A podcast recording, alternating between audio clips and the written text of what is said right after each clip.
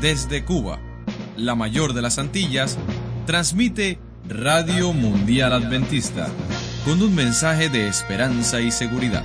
Un sonido diferente, propagando salvación.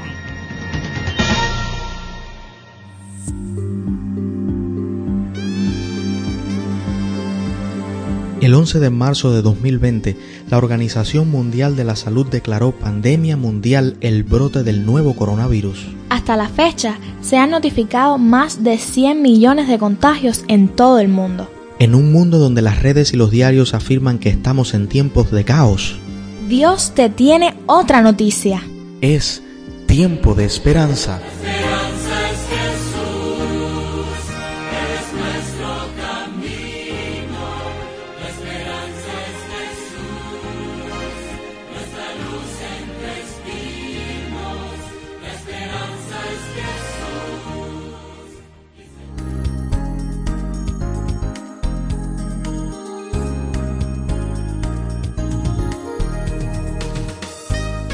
Hola, ¿qué tal? ¿Estás ahí? ¿Cómo te va esa vida? Hemos estado deseando acompañarte de esta forma más cercana. Y al final todo llega. Ahí estás y aquí estamos, coincidiendo en intenciones. Estamos estrenando 8 días de conexión especial con Dios, una semana de oración juvenil que promete poner en tus manos eso que hace tanto andabas buscando. Si sumamos tu presencia con nuestro gusto de tenerte y si encima le añadimos el placer de Dios al estar presente, el resultado es igual a vida en su estado más puro. ¿Te quedas? Pues mira en tu reloj y retén la hora. En este justo minuto, tu tiempo se, hace esperanza.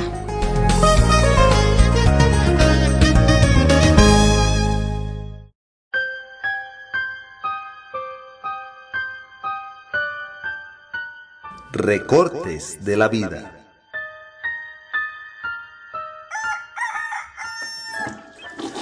Temprano en la mañana. Buenos días, Alberto. ¿Cómo dormiste? Ahí, más o menos. Un día más, chica. ¿Hoy no tienes que trabajar? No. ¿Qué vas a hacer entonces? Ay, Mirna, yo creo que me voy a dar unos tragos por ahí. Para relajarme un poquito. En la vida no se puede estar estresado con tantas cosas. Oye, por lo menos cuando uno está tomando no se acuerda de todas las gracias. Alberto, lo mismo te da por reírte como un bobo que te dan unos prontos por gusto y te pones a tirar todas las cosas. Mira el ventilador, Alberto. Como lo rompiste la última vez que te emborrachaste. Y ahora estamos pasando un calor. Lo siento, Mirna, yo... Ay, Alberto. Y eso fue un artículo que se puede arreglar. O con esfuerzo o comprar otro. Pero Alberto, uno de estos días puede salir roto uno de nosotros, tus hijos o yo, que te queremos tanto, que aunque no nos has matado todavía, nos vas rompiendo poco a poco con ese vicio tan malo que tienes, que te pone grosero, hace que gastes el poquito dinero que nos entra, te pone al alcance de esos amigos, que no son amigos nada, porque los verdaderos amigos se ayudan, Alberto. Ay, Mirna, yo quisiera dejar todo eso. Pero Mirna, tú sabes que yo me deprimo y me pongo a pensar en las cuatro cosas tristes de la vida. Te me estás enfermando, Alberto. Date cuenta que ese sindicato de borrachos con el que tú te reúnes, saca la cuenta que solamente los últimos tres meses ya se han muerto tres. Ya se te está enfermando el hígado. Deja el ron, Alberto. Te lo pido por el amor de Dios. Vamos a la iglesia, que allí tú vas a ver cómo te van a ayudar y lo feliz que te vas a poner cuando tú entiendas que Cristo es lo mejor que tú puedes consumir. Estimula mucho más que la droga y no tiene efectos colaterales. En vez de provocar la muerte, alarga la vida, porque te da salvación eterna. Vamos a la iglesia, Alberto. Ven acá, ¿qué es hoy? ¿Sábado? Sí, ¿Y, y tú vas ahora para allá? sí. Espérame, que me voy a vestir y voy contigo. ¿De verdad, Alberto? Pues sí, vamos para allá. Ay, Dios mío, gracias, qué alegría. Tú vas a ver que no te vas a arrepentir. El cuerpo es templo del Espíritu Santo. Cuidando tu cuerpo, cuidas tu carácter y tu vida. Haz decisiones hoy.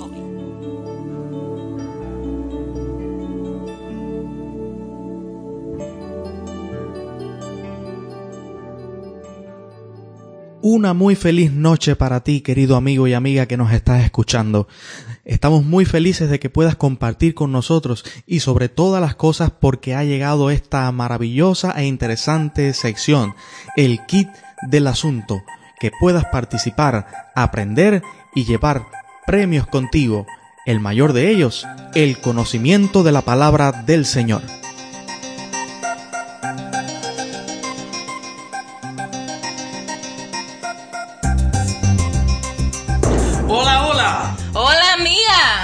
Amigo o Amigos. Hermanos en la fe que nos escuchas desde el otro lado del sonido. Hemos llegado a la gustada sección de la dinámica bíblica. El kit del asunto. Sección que pretende sobre todas las cosas enriquecer, enriquecernos en conocimiento. Sí, pero antes de continuar se nos hace obligatorio mencionar lo feliz y asombrados que estamos por las respuestas del día de ayer. Es increíble lo pronto que los jóvenes confeccionaron sus respuestas y lo bien fundamentadas que estaban. Eso es muy cierto, sobrepasaron nuestras expectativas como siempre y tenemos un ganador. Luego de repasar las respuestas, hemos llegado a concluir que por tener más de cuatro fuentes confiables y ser la primera respuesta en llegar al chat, la ganadora de ayer es, desde la ciudad de Guantánamo, Taimí Rodríguez Telles. Muchas felicidades, Taimí. Tu premio debe estar llegándote en instantes. Al saldo de tu celular. Que lo disfrutes. Y emplees para bendición. Hablando de bendición y premios. Tengo que decirles una primicia que no les he comentado y que quisiera revelar en este instante. No solo tendremos esos premios que llegan al móvil, también tendremos otros premios especiales que llegarán hasta las mismas casas de los premiados. ¿Cómo es eso? Cuéntanos. Pues muy sencillo. El último día de esta semana estará llegando a las casas de los ganadores un premio vía postal. ¡Qué detalle! Lindísimo detalle. Lindísimo detalle, muy ¿Pero cierto. qué es? Ah, no, eso sí no te voy a decir. ¿Qué cosa es lo que va a llegar a las casas? No te voy a decir. Solo sé que después de saber que si participamos en esta dinámica, enriquecemos nuestros conocimientos, nuestro saldo puede crecer y además a nuestro hogar llegará un premio vía postal, un premio hermoso, vale la pena. Vale la pena participar de esta sección que es el kit del asunto. Es verdad. Vámonos con la pregunta de hoy. Atentos, listos, escuchemos entonces. ¿Por qué Dios impidió que Adán y Eva accedieran al árbol de la vida después que pecaron? Repito para ustedes, ¿por qué Dios impidió que Adán y Eva accedieran al árbol de la vida después que pecaron? Bueno, jóvenes, a investigar, pueden acuñarse de comentarios, Biblias, escritos guay, comentarios adventistas y aquí está la pregunta una vez más. ¿Por qué Dios impidió que Adán y Eva accedieran al árbol de la vida después de haber pecado? Ahora nos despedimos, solo por ahora, Solo por ahora. dejándote saber lo que diría Albert Einstein. Nuestra frase diaria acerca del conocimiento, esta dice así, el aprendizaje es experiencia, todo lo demás es... Información.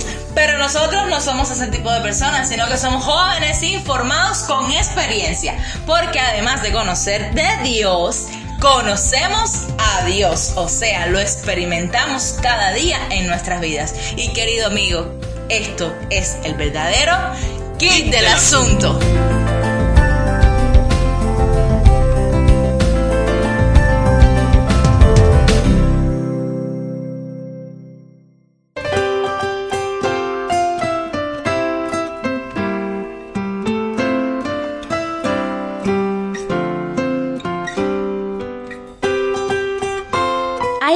Momento cumbre de nuestra reunión, ese que tanto necesitas, ese que trae aliento a tu alma cansada. Hoy será presentado en la voz del pastor Ray Leonard Frometa, quien dirige los ministerios juveniles en nuestra delegación del Este. Disfruta el mensaje de la noche con un tiempo de esperanza.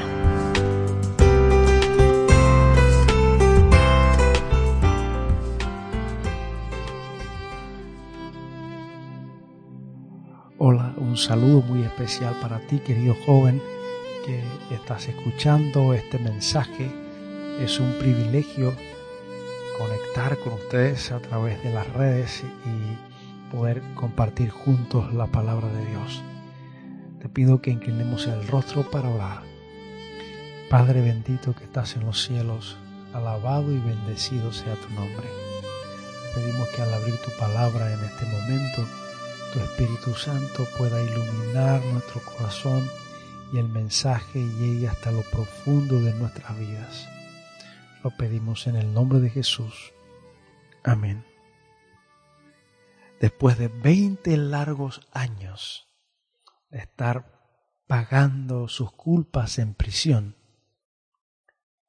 este hombre ya no tan joven, pero joven aún, unos 40 años, regresaba a su hogar.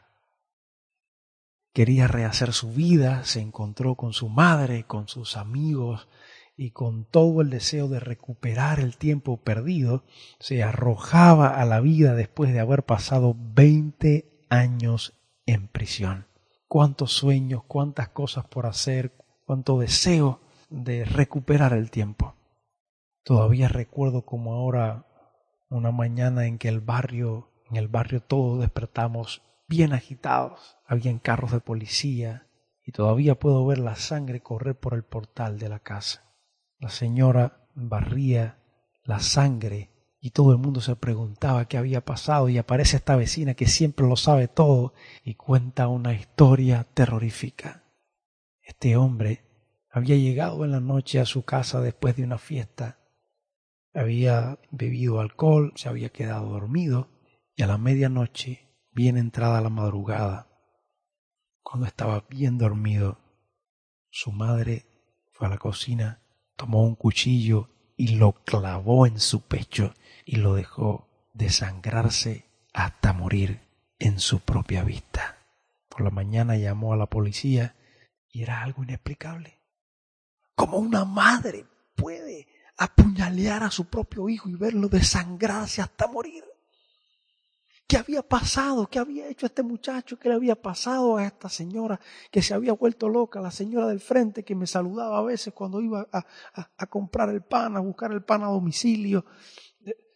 ¿Cómo, es posible que la señora del frente se convirtiera en un asesino de esta forma y matara a su propio hijo? Todos veíamos asombrados desde la ventana, yo desde el balcón de mi casa mirando lo que estaba pasando. No podíamos explicarnos lo que estaba sucediendo. Pero hay veces que en la vida, o hay veces que la vida da tantas vueltas. Hacía 20 años, esa señora se había casado con un hombre al que amaba. Y en una pelea entre este joven y su padrastro, él había apuñaleado al padrastro hasta morir y la madre había jurado que se iba a vengar. Así que teniendo la oportunidad tomó la vida de su hijo. ¡Qué horrendo! Su propia madre terminaba asesinándolo. Parece mentira. Sin embargo, a veces la vida nos cobra bien caro los errores que hemos cometido en el pasado. Este muchacho había salido con todos sus sueños, con todo el deseo de rehacer su vida, sin embargo su pasado lo había atrapado, lo había atrapado de una manera insospechada. Su propia madre había tomado su vida y todo había acabado. ¿Cómo escapar cuando parece que el pasado nos atrapa, cuando parece que queremos salir adelante y, estamos atados por nuestro carácter, estamos atados por, por, los estigmas que la gente nos pone, árbol que nace torcido, jamás su tronco endereza. ¿Cómo escapar cuando sabemos que Dios perdona, pero el hombre no perdona? Hijo de gato, casa ratón, su padre fue un alcohólico, será un alcohólico, su padre fue un adúltero, será él, o ella también serán adúlteros. ¿Cómo escapar de las etiquetas de la gente? ¿Cómo escapar de nuestras propias malas decisiones? ¿Cómo hacer cuando el pasado nos atrapa, cuando hemos hecho tantas cosas mal? A veces no vale y escuchamos hablar de la misericordia y del perdón de Dios, pero no creemos que pueda haber, que pueda hacerse algo diferente, porque la realidad es tan fuerte que no hay nada que lo pueda cambiar. ¿Cómo borrar la ignominia y el dolor? ¿Cómo hacer que mi futuro ya no siga anclado con mi pasado? ¿Cómo hacer que cuando mire atrás las cadenas no sean tan fuertes que yo quiera avanzar hacia adelante y los grilletes no me dejan moverme? Así ocurría con el Hijo bendecido. Tenía la bendición de la primogenitura, tenía tantas muestras del favor de Dios. Había soñado con ángeles, había visto la bendición de Dios una y otra vez. Sin embargo, su pasado pesaba demasiado. ¿Habría sido perdonado en realidad? Sabía la enormidad de su deuda, sabía que se había llevado con engaño la bendición de su hermano. Veinte largos años había vagado exiliado de su hogar. Se había despedido de su madre por última vez para nunca más volverla a ver. Ella murió y no la pudo volver a ver. Había soportado los engaños de su tío durante veinte años. Él engañó una vez y él lo engañaron varias veces. ¿Cuánto había sufrido? Y es que hay una una ley que es infalible, todo lo que el hombre siembra, eso también cosechará. ¿Cómo podemos nosotros escapar de esa realidad? ¿Será que hay alguna manera donde podamos desligarnos del pasado y que el pasado no nos siga persiguiendo y no nos siga martillando y podamos levantarnos de nuestros fracasos? ¿Qué hacer cuando el pasado nos atrapa? A lo mejor estoy hablando para algún joven, para alguna joven que está precisamente en este capítulo de su vida, en un momento donde parece que el pasado, incluso el pasado de nuestros padres, el pasado del barrio donde vives, la historia del barrio donde vives nos ponen estigmas de manera que no podemos salir adelante. A lo mejor estoy hablando para algún joven o alguna joven que se siente atado por el pecado, que está atado a algún vicio, que está atado al internet, que está atado a la pornografía, que está atado a una cadena de, circunstancias familiares que lo, que lo llevan por un camino equivocado. Como escapar del pasado. Ahora Jacob regresaba a su tierra y era un paso difícil, porque aunque Dios lo había bendecido, aunque tenía muchas cosas, sabía que su hermano había jurado que se iba a vengar. Y no solamente por lo que había pasado con la bendición, sino porque a Jacob le tocaba ahora gran parte de la, de, la herencia y su, su, hermano podría pensar que venía a recuperar la herencia y lo iba a matar a él y a su familia. Tendría el amparo de Dios, Dios le habría perdonado, Dios realmente Dios le iba a proteger. ¿Contaría esta vez con el favor del Altísimo o tendría finalmente que cosechar las consecuencias de su pecado? Porque por su pecado, por el haber tomado la primogenitura con engaño y no esperar en la promesa de Dios, por haber querido buscar atajos. Querido joven, a veces todos queremos buscar eh, atascos. Queremos la felicidad, queremos llegar a hacer cosas grandes en la vida y el joven quiere una buena nota y, no quiere estudiar y toma el atajo de hacer fraude. Y quiere conseguir amor y quiere conseguir sexo y lo quiere demasiado rápido fuera del matrimonio y toma el atajo y termina en la promiscuidad. Y termina allí, quiere, quiere pasar quiere recibir amor y el atajo de, brindar su cuerpo para dar sexo a cambio de recibir cariño y la muchacha tomando ese atajo finalmente eh, termina embarazada y destruyendo su vida. Los atajos a Jacob le habían costado mucho. Ahora toda su familia estaba en peligro de morir porque estaba llegando de regreso a Canaán porque Dios le había dicho que regresara a su casa. Y su hermano Esaú venía a su encuentro había salido con 400 hombres armados, 400 hombres armados. Su familia estaba en peligro. Esos 400 hombres no eran para, para, para besarlo o, para pasarle, o para pasarle la mano, no era una compañía para, para recibirlo con los brazos abiertos. ¿Te has preguntado alguna vez cómo escapar cuando el pasado te hace una encerrona y el pecado parece ahogarte y parece que el enemigo finalmente ha ganado la partida. Si abrimos la Biblia en el capítulo 32 del libro de Génesis, encontraremos allí en la experiencia de Jacob lecciones que nos ayudarán a entender cómo Jacob alcanzó la victoria. Y lo primero que pasa es que ante la amenaza, Jacob va a empezar a, tomar diferentes formas de resolver el problema. Y cuando hay una situación, muchas veces nosotros tratamos de resolver el problema de, de, todas las formas humanas que podemos y cuando encontramos que ya no podemos, entonces vamos a buscar a Dios. Jacob intenta todo lo humanamente posible. Vemos en el versículo 1 al 21 que ante la amenaza de su hermano que venía probablemente para destruirlo, para tomar su vida, y casi seguramente, Jacob empieza a hacer lo de siempre. Dios le había hecho promesas de que iba a estar con él. Dios le había hecho promesas de que iba a ser de él una gran nación. Había ratificado con él el pacto con Abraham, pero ahora estas promesas como que no significaban mucho porque la amenaza era una amenaza real. Y lo mismo que le había pasado que anteriormente, que quiso tomar eh, el, control de su vida en su, propia mano y sin esperar en las promesas de Dios. Ahora vuelve a intentar algo de eso. Así que para escapar de su hermano, lo primero que hace es dividir el campamento en dos cuadrillas. Bueno, si mi hermano eh, ataca una, pues quizás la otra pueda escapar. Lo segundo que hizo fue orar. Y tú dices, bueno, pues probablemente eh, está bien. Está sencillamente orando.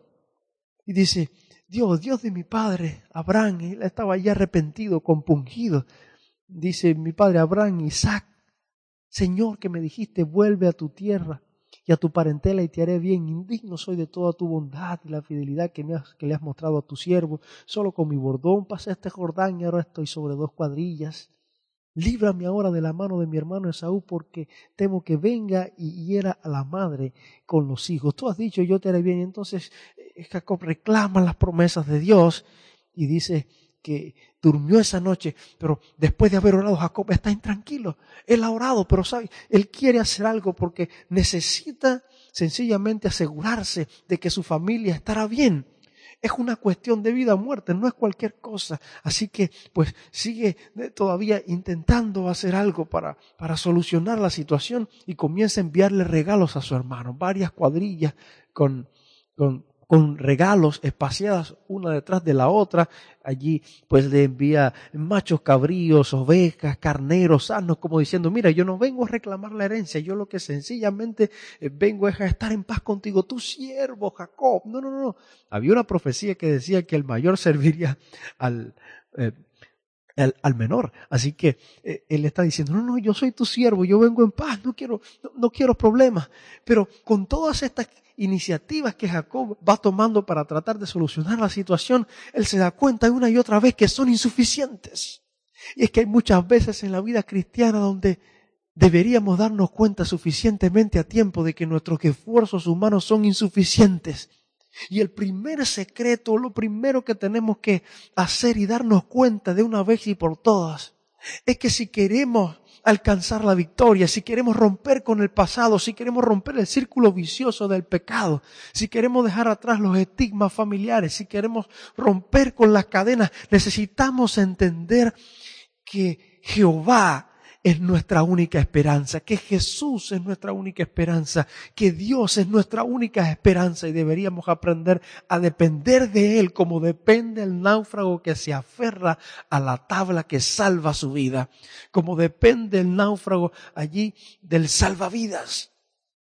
Jacob intenta hacer todo lo humanamente posible, cuando finalmente lo que tiene que entender es que Jehová, el mismo que le hizo las promesas, era su única esperanza. Y no es hasta que hizo todo lo que estaba en su mano, hasta que finalmente no le quedaba mucho más que hacer, cruzó el, nos dice allí en el versículo 18 al 21, que envió a su familia delante de él cruzando un arroyo y finalmente se quedó él solo.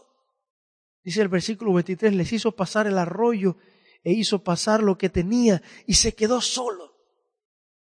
Nos dice el versículo 24 que estaba allí solo y, el espíritu de profecía nos aclara que se había quedado solo allí para orar. Quería pasar la noche entera orando con Dios. ¿Cuándo fue la última vez que pasaste una noche entera orando? ¿Cuándo fue la, la, la última vez que decidiste eh, esforzarte y buscar a Dios como nunca antes y buscar y aferrarte a Él como si Él fuera tu única esperanza. Jacob había decidido pasar solo allí esa noche. Buscar la ayuda de Dios cuando parece que todo está perdido y que todo está oscuro. Es el recurso más importante buscar a Dios siempre. Y allí está Jacob, retirándose para orar, para buscar del Señor en un lugar expuesto a maleantes en, en, en, la medianoche, probablemente un lugar desolado en medio del desierto. Y mientras ora, mientras clama, mientras medita, mientras quizás pide perdón por sus pecados y, y, ruega la ayuda de Dios para salvar la vida de su familia, sucede algo tremendo. Aparece de momento un asaltante y comienzan a pelear allí un poco de artes marciales, quizás Jacob con su bordón tratando de, golpear y de, y de, defenderse y lo suelta y empiezan a pelear el uno con el otro y pelea con toda su fuerza tratando de salvar su vida pensando que es un enemigo que le está atacando.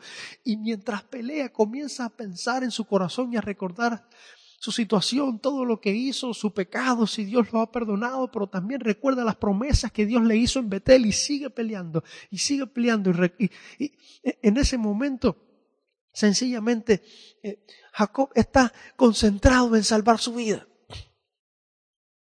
Y pelea con todas sus fuerzas, con todas sus fuerzas humanas. Y le da una buena pelea al ángel en términos humanos. Le da una buena pelea a ese ladrón en términos humanos, hasta que finalmente sucede algo. Aquel personaje incógnito, ese enemigo en medio de la noche, toca a Jacob y lo toca de una forma especial. Lo toca como tocó al, al manco, al ciego ahí en el Nuevo Testamento. Lo toca con poder.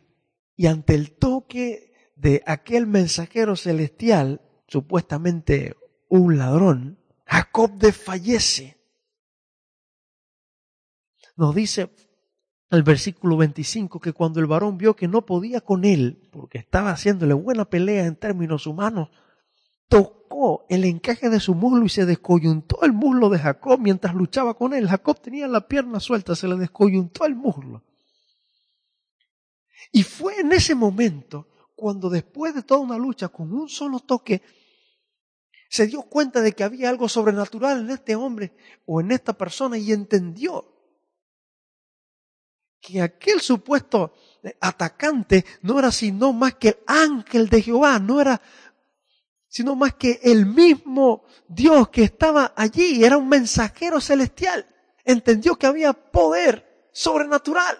Y entonces la lucha de Jacob cambió en ese momento. Y es allí donde muchos deber, y es ahí donde tú y yo deberíamos llegar hoy día.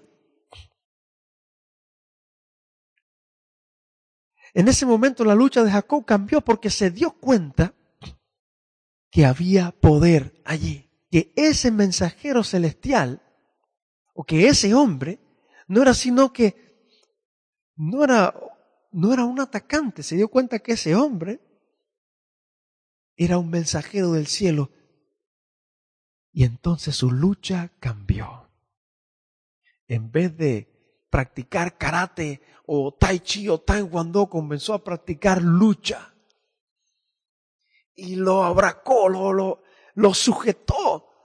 De manera que el, el, el ángel trataba de, de, hacer que se zafara, aquel varón trataba de hacer que, se, que, que, que Jacob se zafara y le dijo, déjame que raye el alba. Pero Jacob le respondió, yo no te dejaré hasta que no me bendigas. Yo no te dejaré si no me bendices. Y Jacob se aferró a él diciendo, yo necesito que hoy tú me des la seguridad. Yo necesito que hoy tú me des la garantía de la victoria. Y, es interesante la palabra, dice, no te soltaré hasta que no me bendigas. Pero no es que Jacob había sido bendecido hace ya mucho tiempo por su padre, no se había robado la bendición cuando Jacob, cuando su padre Isaac lo bendijo. No había Dios ratificado su pacto con él en Betel, no le había mostrado ángeles cuando iba en el camino a Canaán. ¿Cómo es posible que ahora le diga, yo no te soltaré si no me bendices? Yo quiero que tú me des la seguridad de que me has perdonado, porque aquello que yo hice estuvo extraño. Yo sé que tú has estado conmigo, pero aquello que yo hice no fue el camino correcto. Yo quiero recibir en verdad la bendición. Yo quiero quitarme, poner a un lado los atajos. Yo quiero poner a un lado los esfuerzos humanos. Ahora me doy cuenta que no puedo hacer por mí mismo estas cosas. Yo necesito el poder del cielo. Yo no puedo cambiar el corazón de mi hermano, yo no puedo revertir lo que hice, yo no puedo romper con mi pasado. Quien único puede romper con mi pasado eres tú. Así que yo no te soltaré hasta que no me bendigas. Oh querido joven, si te dieras cuenta en este momento que el gran secreto de la victoria es aferrarte con fe a la misericordia de Dios. Primero tienes que entender que, que Dios es tu única esperanza y cuando entiendes esto, el paso siguiente, el paso lógico es aferrarte con fe a la misericordia de Dios y decirle como dijo Jacob, yo no te soltaré hasta que no me bendigas. ¿Tú deseas la bendición? Dice el texto bíblico, todos los que deseen, tú deseas la bendición. Todos los que deseen la bendición de Dios y se aferren a sus promesas y sean tan fervientes y perseverantes como Jacob, triunfarán como él. Hoy se ejerce tampoco la verdadera fe y la de muchos profesos creyentes es tan débil porque son negligentes en las cosas espirituales. No están dispuestos a esforzarse, a negarse a sí mismos, a agonizar ante el Señor, a orar larga y fervorosamente para obtener las bendiciones y por eso no las consiguen. La fe que prevalecerá finalmente durante el tiempo de angustia debe ser puesta en práctica cada día, ahora. Los que no hacen esfuerzos vigorosos por ejercer hoy una fe perseverante, no estarán preparados para vivir la fe que los capacitará para estar de pie en el gran día de prueba. Así ocurrirá en el momento final, en el tiempo de angustia de Jacob, cuando esté la gracia cerrándose en el cielo. Cuando los justos recuerden su vida pasada, sus esperanzas casi que desaparecerán. Y cuando comprendan que es un caso de vida o muerte, cuando tú comprendas que esto es un asunto de vida o muerte, clamará fervorosamente a Dios. Dice, y pedirán que tenga en cuenta su tristeza pasada por sus pecados, su humilde arrepentimiento, e invocarán su promesa, ofrecerán, ofrecerán entonces, ofrecerán entonces de día y de noche sus fervientes peticiones a Dios. Joven querido, joven querida, aférrate con fe a la misericordia de Dios. Deja de ser negligente en las cosas espirituales y date cuenta que es tiempo de levantarte. Date cuenta que es tiempo de entregarte a Jesús. Date cuenta que es tiempo de ganar la victoria, que no tienes por qué andar en derrota, cuando la victoria está al alcance de tu mano, si te aferras a Jesús como mismo se aferró Jacob al ángel, no te soltaré hasta que no me bendiga. Yo sé que en ti hay misericordia, yo sé que en ti hay perdón. Es algo presuntuoso de Jacob decirle no, no, no te voy a soltar hasta que no me bendigas. Pero Jacob no se lo dice con insistencia como mandándolo, más bien le dice con ruego, yo no te voy a soltar, yo sé que hay bendición en ti, tú me has hecho promesas, por lo tanto, yo espero que tú me des esa bendición. Yo quiero romper con mi pasado, yo quiero cambiar estas circunstancias de, de, todo el mal que he venido cosechando, yo quiero interrumpir esa cadena de circunstancias y Satanás quiere poner sobre ti una sombra tan grande que no te des cuenta que tu victoria está justamente a la vuelta de la esquina, tu victoria está justamente tan cerca como permanecer de rodillas y clamar al Señor diciendo, no te soltaré hasta que no me bendigas. Y mientras Jacob sujeta al ángel, sujeta al ángel, sujeta a aquel varón, no lo, no lo deja irse, llega un momento especial en su vida su nombre fue cambiado, su vida fue cambiada, su destino fue completamente desligado de su pasado. Cuando el ángel le preguntó, ¿cuál es tu nombre?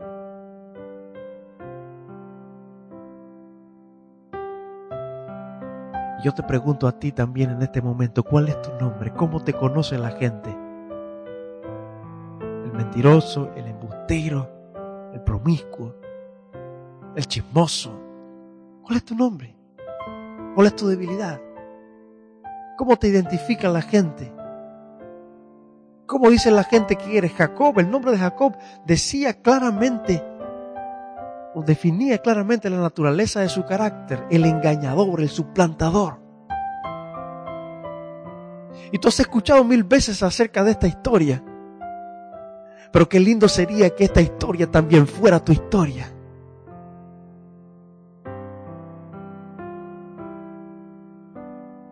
¿Cuál es tu nombre? Y Jacob respondió, me llamo engañador. Y el ángel le dijo, no te llamarás más engañador, sino Israel, que significa luchador con Dios o príncipe de Dios, porque has peleado con Dios y con los hombres y has vencido y has prevalecido. Qué lindas palabras. Has peleado con Dios y con los hombres y has vencido. Entonces Jacob le preguntó, por favor, dime tu nombre. Y él le respondió, ¿por qué preguntas mi nombre? Que es admirable. Y lo bendijo allí. Y Jacob llamó a ese lugar Penielo, rostro de Dios, porque dijo, vi a Dios cara a cara y mi vida fue librada. Cuando Jacob entendió finalmente en su vida que Dios era su única esperanza. Cuando Jacob entendió finalmente en su vida que aunque todo esté oscuro, finalmente debía buscar y perseverar buscando la ayuda de Dios cuando se dio cuenta que por sus propias fuerzas no podría lograr la victoria y sencillamente se aferró a las promesas de Dios y dijo, no te soltaré hasta que no me bendigas. Se aferró por fe a la misericordia de Dios. Fue en ese momento precisamente cuando se dio cuenta que no podía, cuando dejó de, pelear contra el pecado, de pelear contra las circunstancias y cambió su modelo de batalla. Su modelo de batalla ahora era no soltarme del brazo de Jesús. A lo mejor tú has estado mucho tiempo peleando contra el pecado, peleando contra las circunstancias, peleando contra tu carácter, cuando la batalla debía ser realmente aferrarte a Jesús, aferrarte a su misericordia, estudiar la Biblia como nunca antes, orar como nunca antes, caer en oración en la madrugada, cosa que no hacemos hacemos muy frecuentemente. Pero es allí precisamente donde está la victoria. Fue allí precisamente donde Jacob ganó, donde vio el rostro de Dios, donde su nombre fue cambiado, donde su carácter fue cambiado, el nombre, el símbolo del carácter. Y cuando lees el desenlace de la historia, finalmente aquel hermano que venía para destruirlo, nos dice el texto bíblico que aquel encuentro terminó en un abrazo y la bendición de Dios siguió sobre Jacob. Los que no estén dispuestos a dejar todo pecado y buscar seriamente la bendición de Dios no la alcanzarán. Pero todos los que se apoyen en las promesas de Dios como lo hizo Jacob, dice una cita inspirada, y sean tan vehementes y constantes como lo fue él, alcanzarán el éxito que él alcanzó. Alabado sea el Señor, porque la victoria está allí porque tu nombre puede ser cambiado, porque puedes romper con el pasado, porque algo que nace torcido, sí, solo Cristo lo endereza. Porque tú puedes romper con tu vida pasada y ese pasado que te atrapa y puedes tener una experiencia nueva y victoriosa en Cristo Jesús. Es el deseo de Dios que en este momento tú puedas entender de una vez y por todas, querido joven que la victoria acompaña a todo aquel que se aferra a Dios como su única esperanza. La victoria acompaña a todo aquel que se aferra a Dios como su única esperanza. Las mayores victorias de la iglesia de Cristo, del cristiano, no son las victorias que se ganan por el talento, por la educación, por la riqueza, por el favor de los hombres. Las mayores victorias en tu vida no son las que vas a alcanzar por tu carrera en la universidad o por alcanzar tener bienes materiales o un nombre ante la gente. Las mayores victorias que se alcanzan, se alcanzan en la cámara de audiencia con Dios. Cuando la fe fervorosa y agonizante se aferra del brazo poderoso de la omnipotencia, es allí donde está la victoria. Jacob había alcanzado riqueza, se había casado con la mujer que amaba, tenía una numerosa familia, pero aún así era presa de su pasado. Pero en esta mañana, o en esta noche, en esta tarde, no sé en qué momento estés escuchando este mensaje, es precisamente en este minuto cuando tú puedes ser libre. Es precisamente en este minuto cuando puede comenzar tu gran día de liberación. No sé cuáles son tus logros, tus sueños, tus aspiraciones, tus fracasos, las cadenas que puedas estar llevando en este momento, los arrastres del pasado. Pero sí puedo decirte que si te aferras a Jesús como tu única esperanza, alcanzarás la victoria. ¿Quieres ser libre? Este es tu momento. ¿Quieres alcanzar la victoria? Pues es tiempo, querido joven, de aferrarte a Jesús como si Él fuera lo que realmente es, tu única esperanza. Es tiempo de empezar a orar como nunca oraste. Es tiempo de empezar a estudiar como nunca estudiaste. Es tiempo de empezar a compartir la esperanza en Cristo como nunca lo hiciste. Es tiempo de cambiar tu plan de batalla. Es mi llamado para ti en este momento. Cambia tu plan de batalla. Deja de pelear solo. Deja de pelear contra el pecado. Y aférrate a Jesús como tu única esperanza. Busca a Jehová mientras puede ser hallado. Llámalo en tanto que está cercano, porque la victoria acompaña a todo aquel que se aferra a Jesús como su única esperanza. Para ti que estás luchando con la pornografía, para ti que estás luchando con la homosexualidad, para ti que estás luchando con la promiscuidad, para ti que estás luchando con tantas cosas que pueden estarte separando de Jesús, hoy día es tu día de victoria. Cambia tu plan de batalla. Conéctate con Jesús. El cielo es para ti.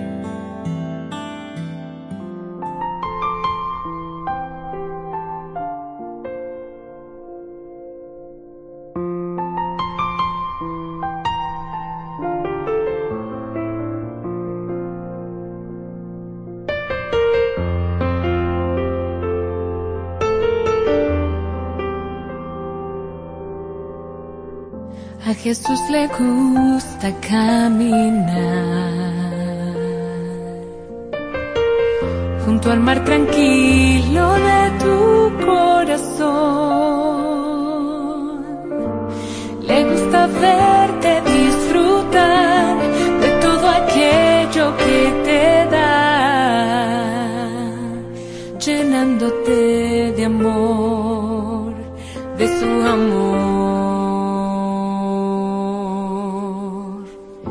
y también le gusta navegar sobre tu tormenta y cuando ruge el mar, iluminar tu anochecer, sanar heridas de tu ayer. Él quiere restaurar lo que ya fue. Corazón y mira si hay algo más grande y mejor que la amistad de aquel que te hizo nacer, que te creó, que tu sonrisa con su sangre dibujó,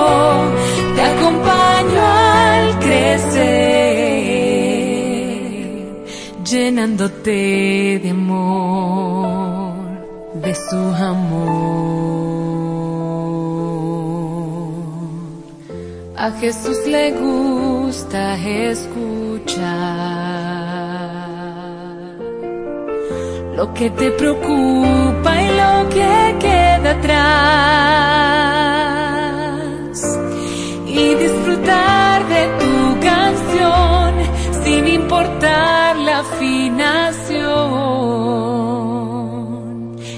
quiere hacer de ti una expresión de amor. Ve en tu corazón y mira si hay algo más grande y mejor que la amistad de aquel que te hizo nacer, que te creó, que tu sonrisa con su sangre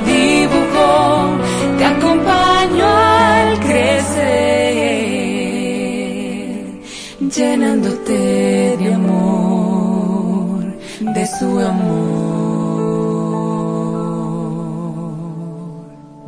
A Jesús le gusta caminar y también le gusta navegar. Jesús le gusta escuchar.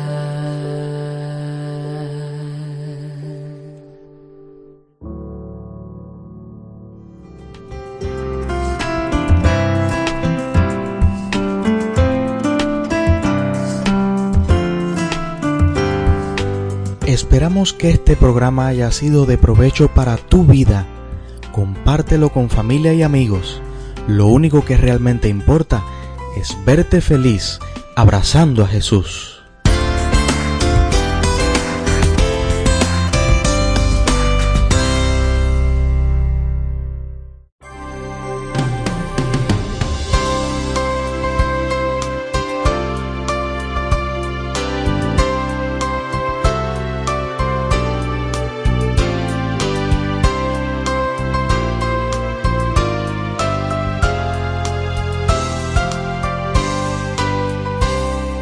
Amigos de Radio Mundial Adventista en Cuba queremos conocerte. Si tienes alguna vivencia con Dios que contarnos, alguna oración contestada, escríbenos a Unión Cubana de la Iglesia Adventista del Séptimo Día, apartado 50, General Peraza, Ciudad Habana, código postal 19210. Contáctanos, nos harás sonreír.